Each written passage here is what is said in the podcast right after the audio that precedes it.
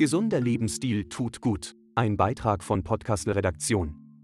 Die Schwerpunkte der Tut gut Programme animieren immer mehr Menschen in Niederösterreich zum Mitmachen. Insgesamt 18 Monate wurde Niederösterreich seit Juli 2021 mit den Tut gut Schwerpunkten Bewegung, Ernährung und mentale Gesundheit bespielt.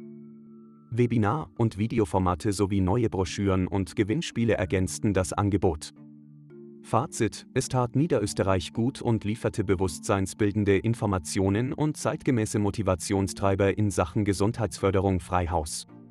Dem zuständigen Landesrat Martin Eichtinger liegt die Gesundheit der Niederösterreicher am Herzen. Wir wollen mit dem Angebot nicht nur in Bewegung bringen und mental fit halten, sondern auch zu einer saisonalen und regionalen Ernährungsweise ermuntern.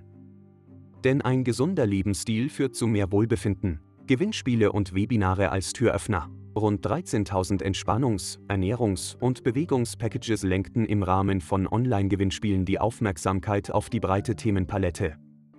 Dazu kamen noch 18.000 Exemplare der Tut gut Wanderboxen, dem absoluten Renner im Sortiment der Gesundheitsvorsorge des Landes. 25.000 Downloads auf den Schwerpunktseiten von noetutgut.at sowie über 3.000 Teilnehmende an den Webinaren zeigen das enorme Interesse der Bevölkerung.